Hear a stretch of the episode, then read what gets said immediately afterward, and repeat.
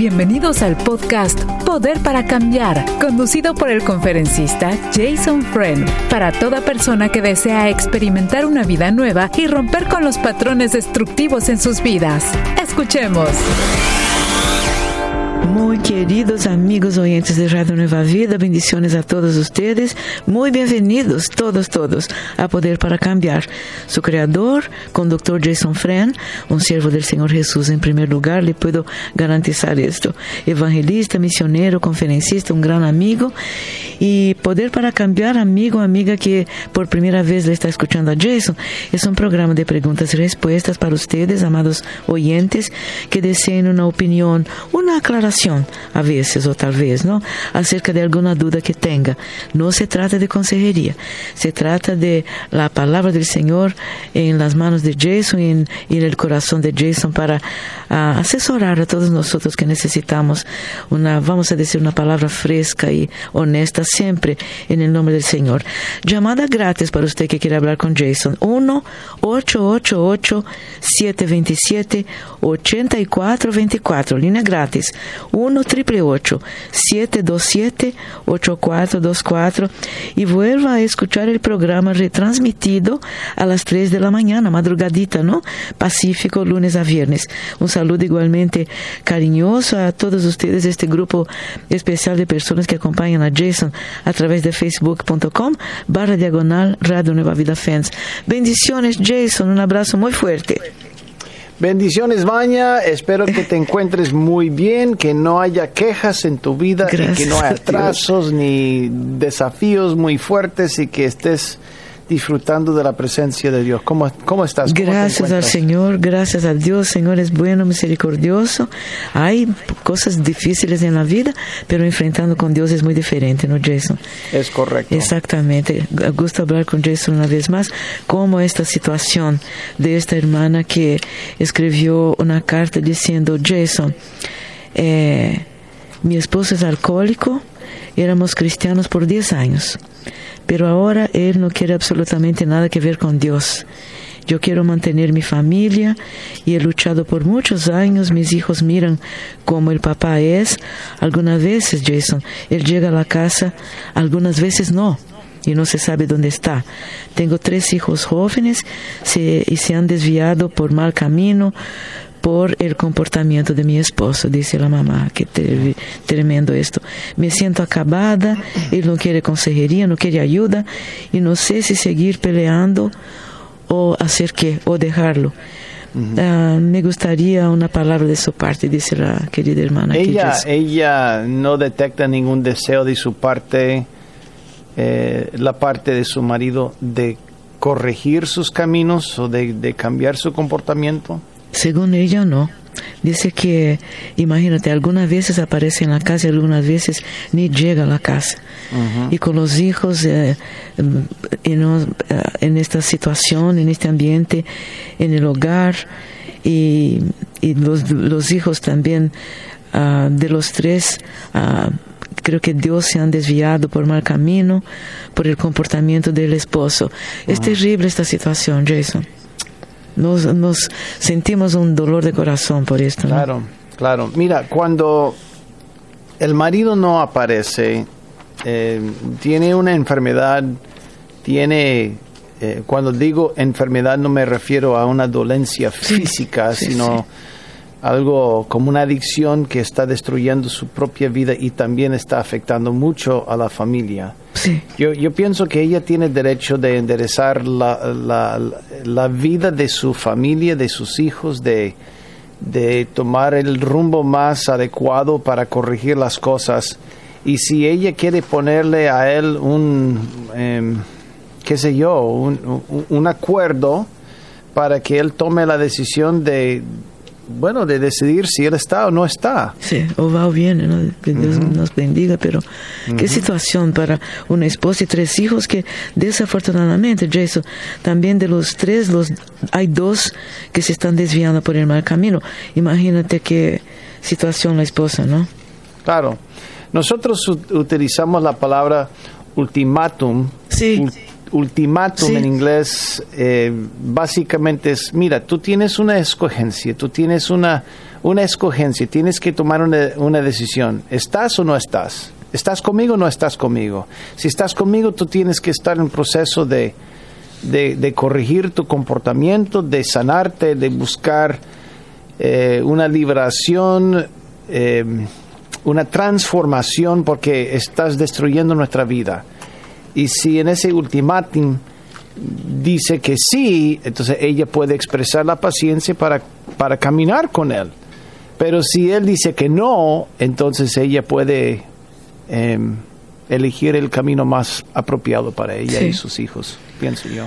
Ok, gracias Jason, amiga querida. Ella, ella está escuchando el programa y eh, le digo honestamente, vamos a ponerla en oración ya usted sabe que no mencionamos nombres, en este caso no tenemos su ciudad tampoco, pero el Señor sabe de, qué, de quién se trata o de quiénes se trata, ¿no, Jason? Gracias, Jason.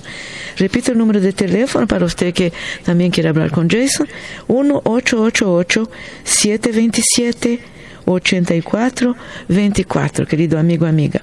Otra pregunta, Jason. Un amigo uh, dice lo siguiente, menciona su ciudad y dice lo siguiente, deseo saber, por favor, qué hacer con mi compañero de trabajo.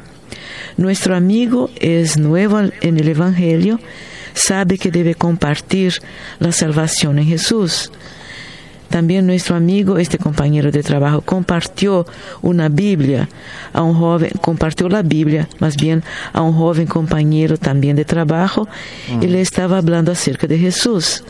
Pero ahora el compañero de trabajo con quien él habló de Jesús fue con él a decirle que otra compañera de la misma empresa le dice a él que haga cosas como poner objetos debajo de su cama y que Dios le mandará mensaje a ella para, o a él para hacer decisiones y le sugiere que nuestro amigo haga lo mismo. Bueno, mire qué confusión de esto, ¿no?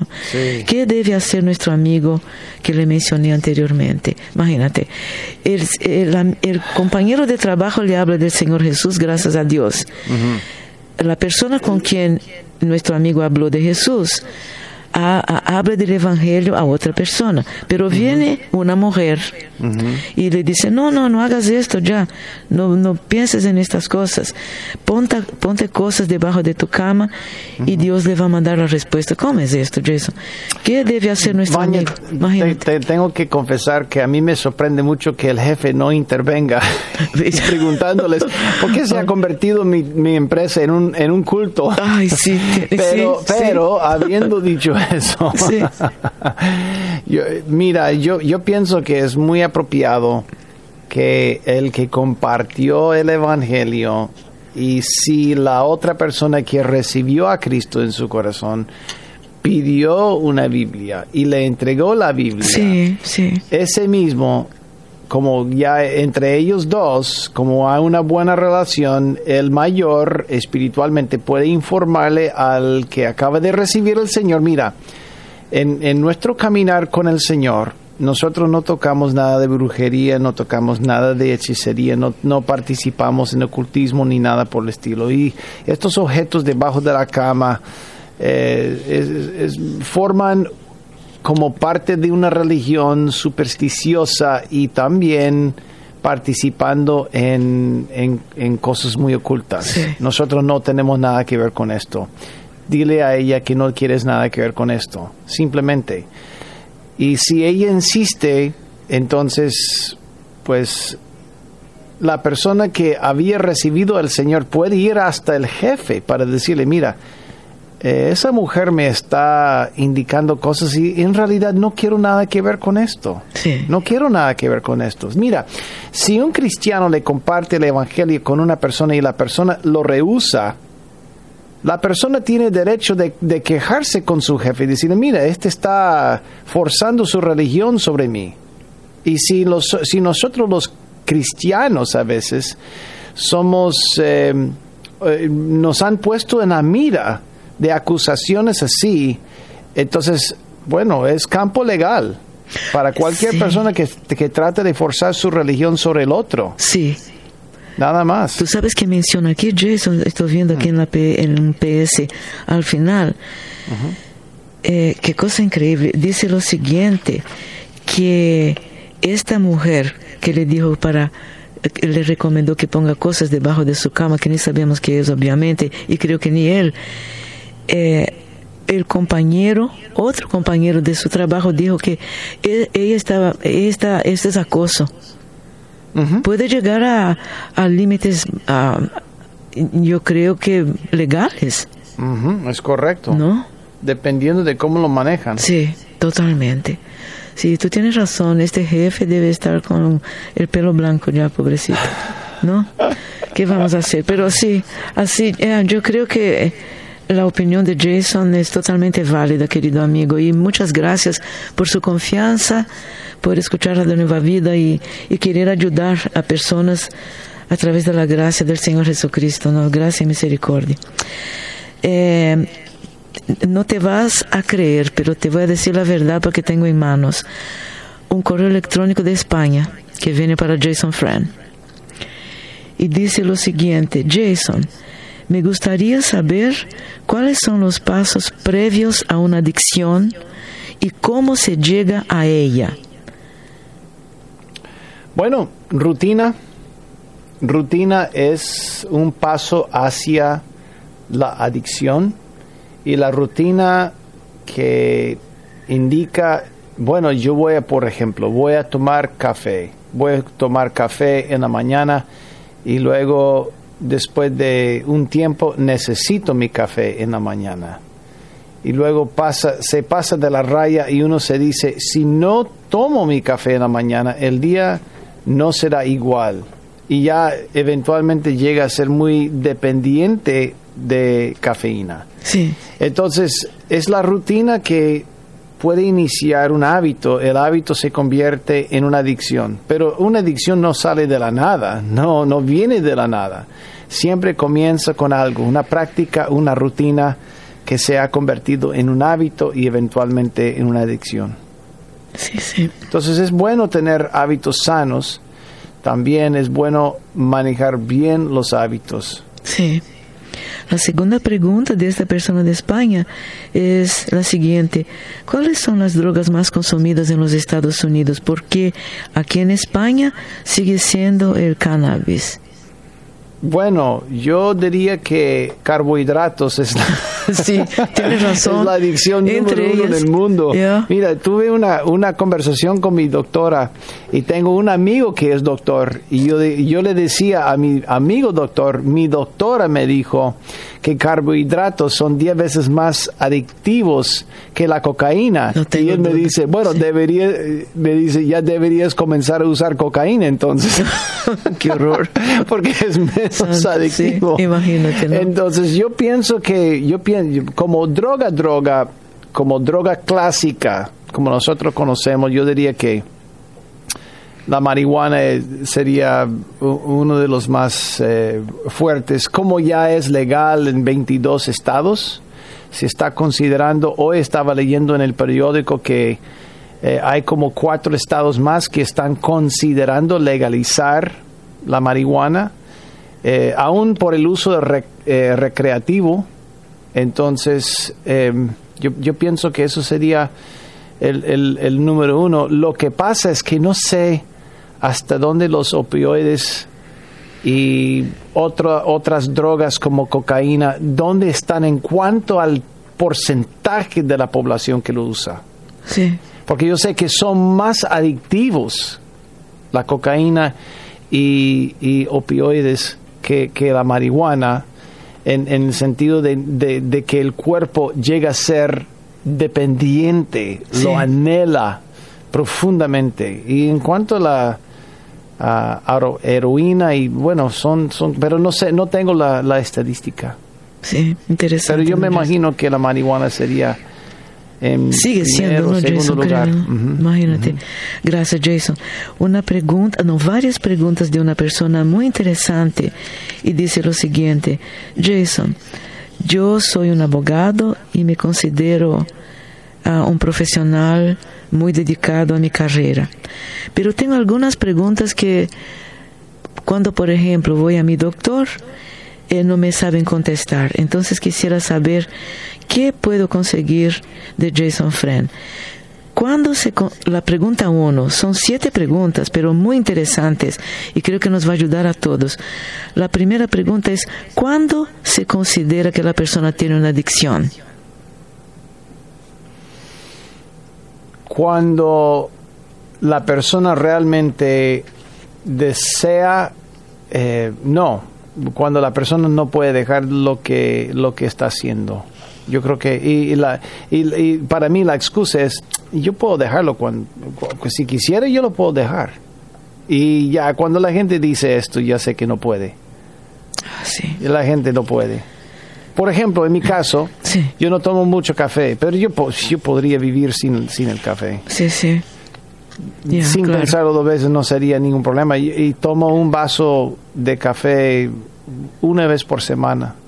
Y no me hace falta, o sea, no me hace falta. De hecho, ha sido 10 días desde cuando tomé una taza de café. Sí. Pero ah, chocolate, yo podría decir, ah, yo puedo dejarlo si quiera. Pero lo, que, lo que pasa es que yo sé que no, no, no, no puedo. No, pero creo que los dos podemos. Tú sabes, Jason, yo pasé el fin de semana, no tenía chocolate en mi bolsa, tuve que hacer un, un, un pequeño viaje de emergencia y no tenía chocolate. Y tú sabes que no, no comí nada de chocolate porque no tenía, no tenía. Y tampoco para. Pero te hiciste falta. Pero te, te hizo falta. Eh, tú sabes que no por increíble que pueda parecer. Es posible que uno tiene la mente eh, en, dirección a otra cosa tan más importante que un chocolate, pero a veces sí, a veces te digo sinceramente que me hace falta. Por ejemplo, cuando salgo de trabajar en la noche y me voy a casa, eh, siento el deseo de, un pedazo de chocolate. Qué interesante. La pregunta siguiente que tiene este señor es, es el consumo de una droga abre la puerta al consumo de otras drogas. Es correcto. Sí, ¿no? Es correcto. Qué cosa, ¿no, Jason? Así que la persona que puede, vamos a decir, empezar con una marihuana puede llegar a un fentanyl. Es correcto. Normalmente la gente no comienza sus, sus adicciones con heroína y luego, ah, yo voy a probar algo menos como cocaína y menos como marihuana y menos como cigarrillo. Sí. Normalmente comienza con cigarrillo o marihuana y de ahí aumenta. Este es el podcast Poder para Cambiar. Visítenos en nuevavida.com. ¿Tienes una pregunta para Jason? Puedes enviarla a radio nuevavida.com. Seguimos con esta pregunta. ¿Es la adicción una enfermedad, Jason? Pregunta el Señor. Yo, yo, yo creo que una adicción es una enfermedad cuando le hace daño al individuo. Sí. Y no toda adicción puede ser em, dañino. Depende, depende mucho del grado depende del grado. Yo, hasta cierto punto, la gente, eh, y depende de la perspectiva de los que están observando, ¿no? Yo creo que para la gente secular, ellos dirían que soy adicto a la oración. Imagínate. Interesante esto, ¿no? Porque paso 45 minutos orando cada día. La gente cristiana diría, no es una adicción, es una buena práctica, pero la gente del mundo dice, no, ah, está creyendo en algo que no existe, porque emocionalmente le falta algo, entonces lo necesita hacer para sostenerse y es una adicción. Pues yo no lo veo así. Yo pienso que una adicción le hace daño a, un, a uno y la oración en este caso le hace, eh, le da un buen beneficio espiritualmente, le, le, da poder, le, da lo que uno necesita espiritualmente. Entonces, pero mi, mi definición de una adicción es algo que le hace daño habitualmente. Sí, sí, sí. Habitualmente. Muy interesante, gracias Jason. Un hábito que le hace daño. Daño, ah, absolutamente. Y la última pregunta de este amigo eh, ¿Qué es, si quiere, quiere saber, obviamente, si Jason conoce qué significa el síndrome de abstinencia? Bueno, si vamos a Alcohólicos Anónimos, yo creo que uh, entonces si alguien compra el libro, libro azul de um, um, Alcohólicos Anónimos, va a saber absolutamente, querido amigo, qué significa las consecuencias del síndrome de abstinencia, Jason. Estoy absolutamente seguro de esto. Sí, estoy tratando de, de entender el término, nunca había escuchado el término síndrome de abstinencia. abstinencia. Y estoy absolutamente segura que hay en el libro azul de Alcohólicos Anónimos, inclusive, amigo Ah, querido. ya, ya, sí, ya. Ok, You got it. ok, ya, Sí. ya, ente- ya entendí. Sí. Ba- ba- sí, sí, eh, en inglés, we, nosotros utilizamos withdrawal. Totalmente. withdrawal. withdrawals. Yeah. withdrawals. Entonces, síndrome de abstinencia, claro, existe. E- Existe cuando la gente deja. Tengo una hija que ya no ha tomado cafeína en seis meses y ella dijo. eh, he tratado de, de- cambiar muchos hábitos en mi vida y lo más, lo más difícil ha sido la cafeína. Entonces, para ella, ¿no? Para ella. Entonces, yo, yo creo que va a haber, claro, va a haber ajustes. Básicamente, síndrome de abstinencia son ajustes del cuerpo. Es lo que son. Son ajustes del cuerpo cuando uno deja de tomar medicina. Entonces el cuerpo tiene que ajustarse para buscar su equilibrio de nuevo. Eso es parte de, Interesante. de, de- de los ajustes Yeah. de la vida. Yo no, no, no lo veo mal, veo que el, el cuerpo tiene su forma de ajustarse. Bueno, Porque una sustancia altera, Sí, sí, sí, en la- sí. altera la química del cuerpo. Totalmente, absolutamente, empezando por la cafeína. Yo humildemente te digo que yo creo que jamás en mi vida he tomado cafeína porque me altera el corazón. No puedo, absolutamente. Muy, oiga, tenemos que agradecer a este amigo en España que escucha a Jason Friend y Radio Nueva Vida a través de Poder para Cambiar. Muchísimas gracias, amigo. Y gracias, Jason, por las respuestas. Repito el teléfono, tenemos una persona en línea esperando a Jason también. 1-888-727-8424, querido amigo y amiga que están escuchando su Radio Nueva Vida Poder para Cambiar a Jason Friend. Adelante, por favor. Gracias por llamar a Jason con su pregunta, amiga. Pues sí, ah, buenos días. Buenos días. Buenos días. sí, mire, nomás tengo una pregunta. Am, mi esposo es el, el, como en inglés, como se dice, el breadwinner. Él es el único que trabaja y él gana el dinero, trae cheque a casa. Y yo estoy en casa con nuestros tres hijos. Y am, mi pregunta es, él me hostiga mucho y me dice que no hago lo suficiente. am, como no sé si mencioné ya, tenemos un negocio pequeño y él es el que trabaja. Yo estoy en casa, le ayudo con el papeleo, am, hago, mantengo la casa. am, y no sé, él, él me hostiga mucho y me dice que no hago lo suficiente, que so, mi pregunta es no sé no sé qué me sugieren Am, el bebé eh, más pequeño tiene cuatro meses y pues no- la verdad no sé a veces me desespero y digo yo no sé cuánto más aguantar Am, porque me hace mucho am, como bullying y todos eh, siempre es mucho am, como cri- me critica mucho Am, y no sé todo eh, es como un cuento muy largo pero todo lo que yo hago no está bien. ¿En qué, es en- en qué para, para entender bien, ¿en qué sentido diría él, en qué sentido diría él que le faltas en algo? Ah, pues yo creo lo que él quisiera ver es que yo lo haga todo. En, aparte de mantener la casa y a los hijos y estar involucrada en las cositas que hago, yo pienso él quisiera ver de que yo traiga un cheque a casa también. O sea, que yo contribuya a financieramente. Pero eso ya hace todo, Santo Señor. Sí, entonces, ¿cuáles son las edades de los hijos? Ah, la más grande tiene 13, la mediana tiene 6 y el chiquito tiene 4 meses. Cuatro meses. Entonces, hay dos que están en la escuela y tú estás cuidando tiempo completo a la pequeñita, ¿correcto? Sí. Entonces, ¿él espera que también trabajes tiempo completo? Pues sí, y el problema que hemos tenido es que cuando estaba yo embarazada, estaba yo trabajando tiempo completo y todavía atendiendo la casa y a las a los hijos.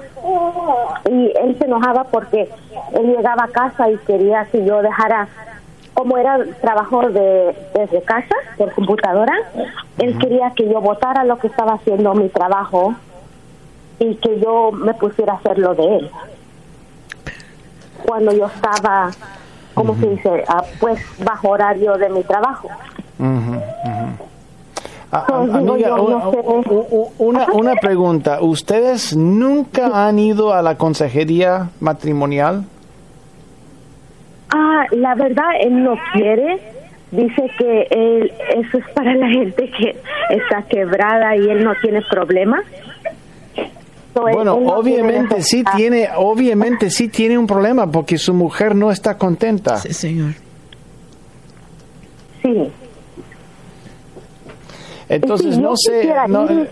ah, bueno, yo pienso, yo pienso que deberías llegar a la conclusión si puedes o deseas o puedes con simplemente el hecho de que él nunca va a cambiar y puedes continuar viviendo así como está o qué es lo que se requiere para que él inicie un cambio y si vale la pena iniciar el cambio, como por ejemplo la consejería matrimonial.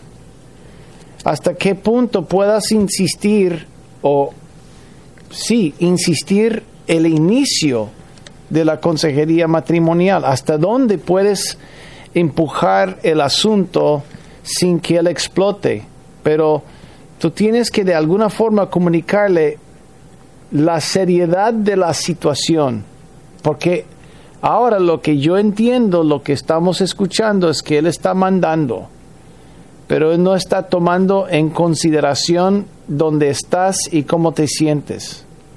En un matrimonio, en un matrimonio ideal, sano, eh, fructífero, saludable, ambos ya entienden cómo se siente el otro y los dos están trabajando para ayudarle al otro, porque así es como funciona una pareja. No es rey y una sierva, es rey y reina. Son dos individuos que comparten, que trabajan y que reman en la misma dirección. Pero yo entiendo que no es la situación y de alguna forma tú tienes que comunicarle la urgencia del cambio que tú necesitas para que él ya eh, comience a remar en la misma dirección contigo, porque creo que sus expectativas no son realistas. Los las expectativas de tu marido son muy altas y no creo que sean realistas, especialmente con un niño, una niña de cuatro meses en la casa. No, sí, está muy difícil y digo yo no sé hasta dónde aguantar, porque yo sé que ya ve el, el divorcio nosotros los cristianos pues no ya ve eh, está como muy complicado, pero digo yo pues no sé hasta dónde aguantar. Porque sí, todo lo que hago está mal, todo es pura crítica y luego ya ve su familia, bueno, su familia pues también se mete mucho. Le digo, hay, hay muchas cositas, pero digo yo pues no sé qué sería lo correcto y hasta dónde aguantar.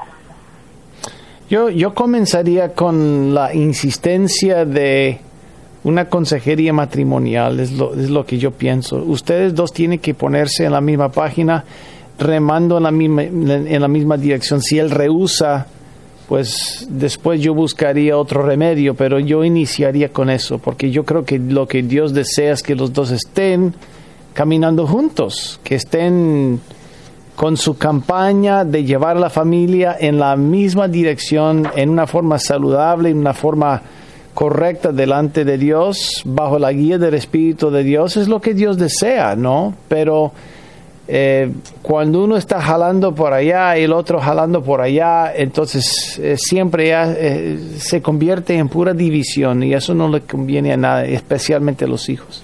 Entonces yo voy a orar, voy a orar ya Sí. por ti, por él, por la familia, que Dios haga la obra y que Él simplemente redima la circunstancia y les ayude a todos. ¿Está bien? Sí, Señor. Sí, sí, muy bien, gracias. Muy bien. Señor, en el nombre de Jesús, te pedimos, Señor, ayuda. Te pedimos, Señor, que tú vengas y que tú impongas tu mano sobre esta familia. Bendícele a ella.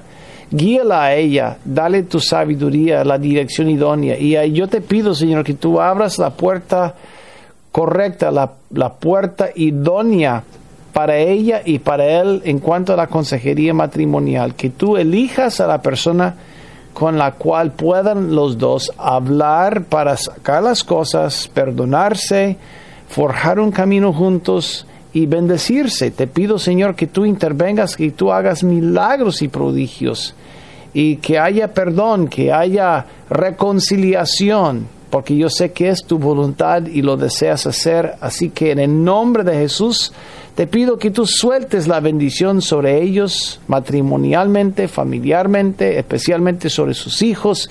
Guíelos. Guíalos ahora mismo, Señor. En el nombre de Jesús, bendícelos ahora con tu presencia. Y abre camino donde no hay camino. En el nombre de Jesús te lo pedimos. Amén. Ay, amén, hermana querida. Que el Señor le acompañe siempre. Ay, es que nos ponemos tan tristes con, con estas situaciones y, y el cuidado de las niñas también, Claro. ¿no? Que yo Dios comenzaría con la, Sí. con la consejería. Sí, yo totalmente. creo que- yo creo y, que y- eso y ojalá que busquen una consejera, un consejero Insistiría, cristiano, sí. claro. Ay, sí. Totalmente, Jason. Necesario. Gracias, Jason. Repito el número de teléfono si usted está esperando. Por favor, 1-888. 727-8424 es una línea gratis para usted. Usted está escuchando su red de emisoras de bendición, Radio Nueva Vida, Poder para Cambiar con Jason Friend. Tenemos una pregunta muy interesante. Mire qué cosa más bonita, Jason. Es una señora que acaba de enviarme un texto diciendo, eh, yo hace mes y medio empecé a ir a una iglesia evangélica, vengo de formación católica, pero mi pregunta es ah, acerca de la confesión de pecados. Como evangélica tengo que seguir haciendo la confesión de pecados. Muy interesante para todos nosotros, ¿no? Gracias, Jason, por la respuesta. Bueno, yo creo, que- yo creo que es bíblico, es saludable, es algo que los evangélicos no practicamos. Ya. ir a otra persona para confesar los pecados. Pero la Biblia indica claramente, confiésese sus pecados unos a otros. Y yo creo que yo creo que si nosotros hubiéramos practicado eso desde el inicio como hábito espiritual, entonces y sabiendo que ya tengo que confesar mi pecado frente a mi amigo eh, mañana, tal vez evitaríamos muchos pecados. Sí. sabiendo que ya tengo que confesar con mi boca. Sí. Entonces, yo,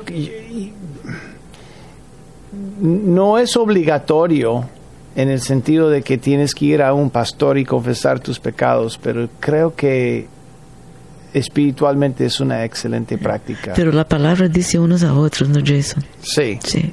sí, sí. Pero e- ella está pensando, yo sé que piensa como debería ir al pastor, igual como iba al sacerdote.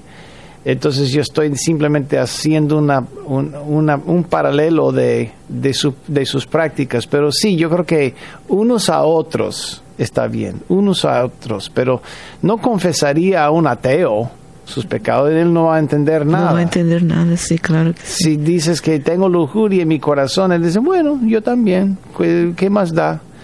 Pero si, si le confiesas a una persona, una creyente, lo que hay en tu corazón, dice, mira, estoy luchando con esto. Y otra cosa, ten cuidado con, con quién vas a confesar los pecados. Que sea una persona que te levante, que te bendiga y no una persona que va a usar esto contra ti. Porque hay algunos lobos, hay algunos lobos en el rebaño, pero yo, en la gran mayoría de los casos es bueno. Es bueno confesar, pero yo siempre tengo cuidado con quién comparto información. Ya, esto es una cosa que no había pensado y tienes toda la razón, Jason. Cuidado con quien confesemos nuestros pecados. Estás escuchando el podcast Poder para Cambiar. Te invitamos a que lo compartas con todas las personas que conoces. Y si tienes una pregunta para Jason Friend, recuerda que la puedes enviar a radio@nuevavida.com. Pregunta muy interesante. Viene de una joven Jason de 24 años, no está casada, no tiene hijos, pero se independizó por sus estudios y económicamente está muy bien. Trabaja y estudia. Buena ciudadana. Ahora tiene un comentario muy interesante. Ella dice, Jason, yo soy una mujer de 24 años y acabo de descubrir que mi mamá está engañando a mi papá. Y tengo pruebas. Yo ya no vivo con ellos, me independicé a los 18 años, pero tengo mi hermanita de 15 años y no quiero que ella salga afectada por esta situación. ¿Qué hago? ¿Cuál es su opinión? Dice ella. ¿Hablo primero con mi mamá o hablo primero con mi papá y le suelto todo? Wow, eso es tremendo. Yo, Por yo favor. Creo que la- yo Sí. creo que si hay una... Yo creo que la forma de transmitir la información de una pareja a la otra pareja en cuanto al gan- eh, el engaño es directo. De la esposa al marido, en este caso. Pero la hija haciendo esto, No, no, digo yo. Si ella, yo creo que estoy idealmente hablando, idealmente hablando, es mejor cuando humildemente la esposa o el marido va al otro Sí. y le dice, te estoy engañando, en vez de una tercera persona como la hija, informándole a uno de los padres, mira, el otro está engañándote. Eso, eso abre un tarro de, de shock, de vergüenza, eh, abarca muchas cosas, pero cuando la información viene directamente del ofensor, sí, yo creo que se hace menos daño. sí. Entonces, cuando es posible, eso sería lo más decente, creo yo.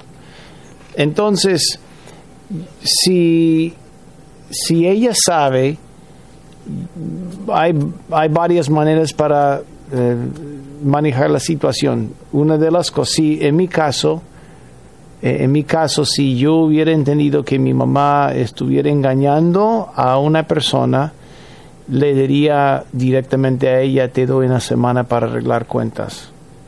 Te doy una semana para arreglar cuentas. Si continúas con esto, entonces intervengo yo por la justicia de Dios, especialmente si es una familia de, de morales, de, de moralidad, de Sí. ética, de espíritu, de, de, de convicciones cristianas. Yo le daría una, le daría una semana nada más para No, arreglar cuentas.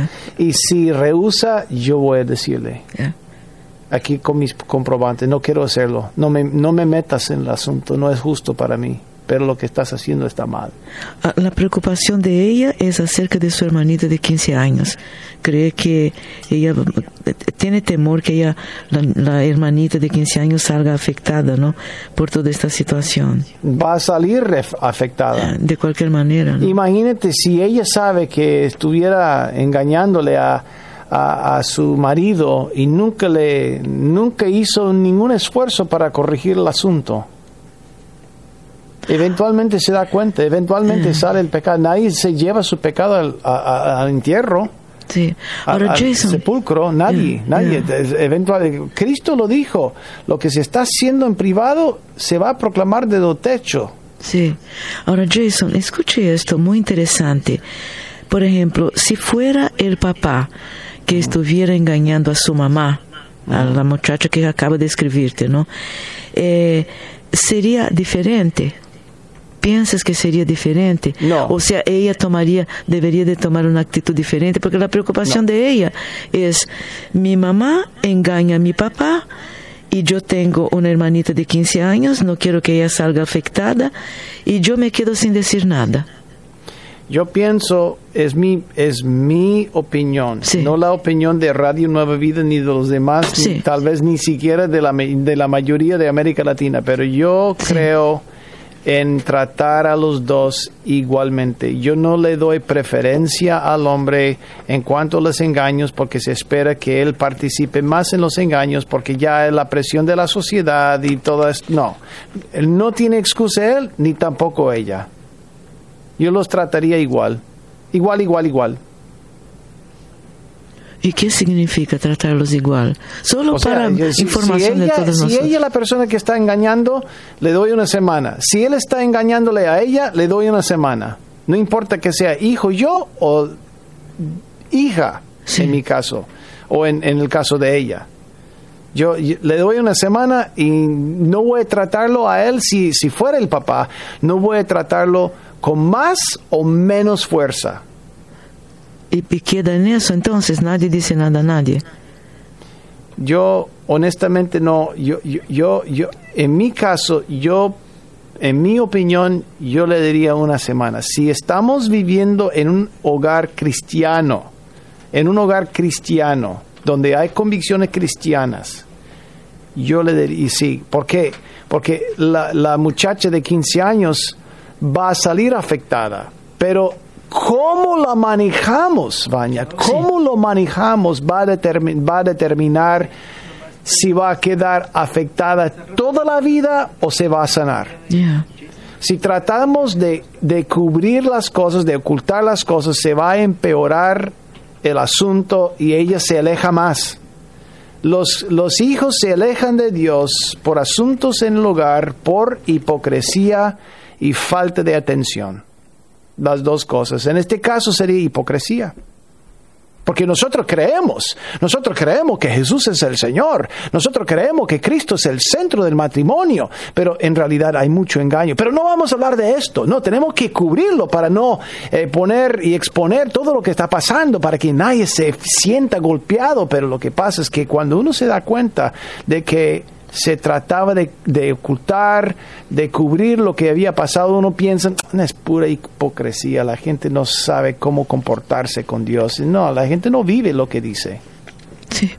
Jason, estamos todos aprendiendo y yo quiero aprender también. Si yo tuviera mi mamá viva y mi mamá estuviera engañando a mi papá, yo me sentaría con mi mamá a un café y dije, mamá, lo que estás haciendo no está bien con Dios, aunque mi mamá no conociera del Señor. Y ella me preguntaría, ¿por qué, hija? Porque yo tengo las pruebas que estás engañando a mi papá. Y esto no es patrón de nuestra familia.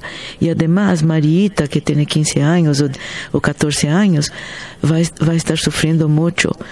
Ah, hablaste ya, oraste para esto, para que termine, termines con esta, mm, esta relación y mi papá siendo traicionado.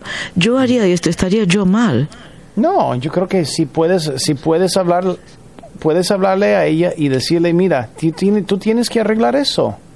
Yo creo que es lo más Eso correcto. sí, yo creo también que haría esto. Pero si, si le haces la vista gorda, no importa, pensando que tu hija, eh, perdón, tu, tu hermana menor no va a estar afectada, va a estar afectada porque eventualmente se dará cuenta de lo que había pasado. Y si ella se da cuenta de que tú le hiciste la vista gorda, te va a culpar a ti también por la hipocresía. Pero si tú le dices, mira, lo más sano es hablar con mi mamá y decirle, lo que estás haciendo está mal. Te doy una semana para corregir el camino y, y arreglar cuentas. Y luego la hermanita se da cuenta. Ella va a decir, mira, lo que se hizo está mal, porque mi mamá estaba engañando a mi papá, pero ella tuvo un encuentro con Dios o con mi hermana mayor y ella corrigió su camino y se arregló. Y de hecho, mi hermana mayor tuvo la valentía para enfrentar el pecado y se hizo lo correcto. Gloria a Dios. Pero si lo opuesto sucede y le hiciste la vista gorda, entonces ella va a decir, no, ni mi hermana cree en las cosas de Dios. Dice que sí, pero en realidad no practica, porque no cree en la justicia. ¿Capta, la- capta lo que estoy diciendo? Bueno, yo creo que la persona o, que... o- hablé muy rápido. No, no, no, absolutamente no, no. Lo que pasa entonces, interesante, es una pregunta muy interesante Sí, y muy creo que puede estar pasando a miles de personas, honestamente, Jason, porque lo que escuchamos por teléfono y las preguntas que nos hacen y todo esto. Pero... Las eh, quejas que yo escucho más en los hogares ministeriales. Sí. Las quejas, estoy hablando de las quejas. Sí. Es porque hay una disfunción terrible y nadie quiere enfrentar el asunto. Y los hijos dicen, no, no, Dejamos son así. puros, puros hipócritas, no, no practican lo que dicen. Dicen algo del púlpito, pero detrás, ahí en la privacidad, son otras personas. Eso es lo que desvía un hijo, pastor, misionero, de los caminos de Dios. Es que cuando están mirando la hipocresía, dicen, no, si ellos no lo creen, ¿para qué lo voy a creer yo? Porque no está practicando lo que creen, lo, o lo que dicen que creen. Pero la persona que trata de arreglar y, arreglar con amor, ¿no? No de golpear ni, ni castigar a sus padres, sino de, de presentar lo que sería el plan sano de Dios para que se arregle en su matrimonio, arreglar cuentas. Yo creo que Dios puede usar esto para mantener una familia, si lo hace bien y lo hace con amor. Vamos, gracias Jason, queridos amigos. Es mi opinión. Sí, quien tiene la batuta es Jason Friend. Yo escucho y aprendo. gracias Jason. Ahí vamos, ahí está la respuesta de Jason Friend. Ah, tenemos una persona. Antes, sí, tenemos tiempo. Una amiga querida igualmente quiere hacer una pregunta. Jason, gracias por llamar. Usted también, amiga. Muy buenos días. ¿Nos escucha? ¿Está en línea? Buenos días. Sí, buenos días. Adelante, hermana querida, por favor. Sí, quiero hacer una pregunta al pastor. Ajá. Yo soy una madre y suegra en el cual el matrimonio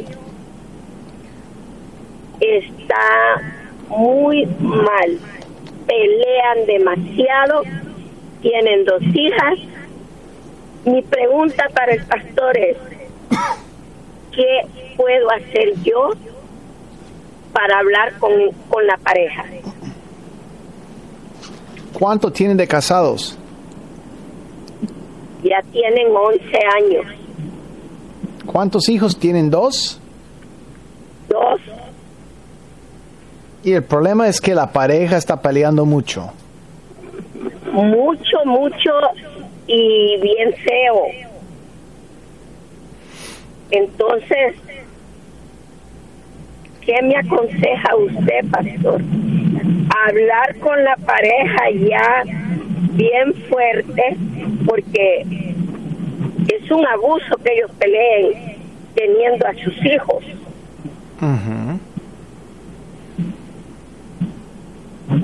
Bueno, entonces, ¿ellos son creyentes o no son creyentes? No, hermano, Eso sería muy difícil. Porque ¿y- ya son casados o viven juntos. casados. ¿Y ellos desean, los dos desean que avance su matrimonio? Pues yo veo que no, porque buscan consejería de, de los que ayudan en eso, pero ya luego que ya el psicólogo ya les dice que algo no está bien y uno ya suspende, ya no está bien que sigan recibiendo porque ya él está atacando a, un, a uno de las parejas que no es así, que no y ya. Amiga, yo, yo estoy escuchando un caso muy triste, porque tú dices que no desean continuar, no avanzan, no desean avanzar, están peleando, se ha suspendido su consejería matrimonial, ¿es correcto? ¿Se ha suspendido? Sí, sí, ya son varias veces que agarran consejería y, y siempre cuando ya llegan al punto de que, que en esto fallas tú, en esto falla el otro, No les si, hay El- engaño, no sabes si hay engaño. ¿Cuál es la fuente de las heridas? Eh, en cuanto a los engaños, pues eh, no les sabría decir, pero en veces uno que ya tiene sus años, uno sabe cuando hay engaño, pues que la que el, el que está haciendo el daño actúa muy diferente, ¿verdad? Pero que en concreto no. Entonces, ¿cuál es la fuente, piensas tú? ¿Los dos son muy testarudos? ¿Los dos son muy testarudos o no? Pues, mire, yo como madre, pues le diría que el que, el que me pertenece a mí, pues todo el tiempo ah, había sido bien dócil. Hoy su actitud ya cambió.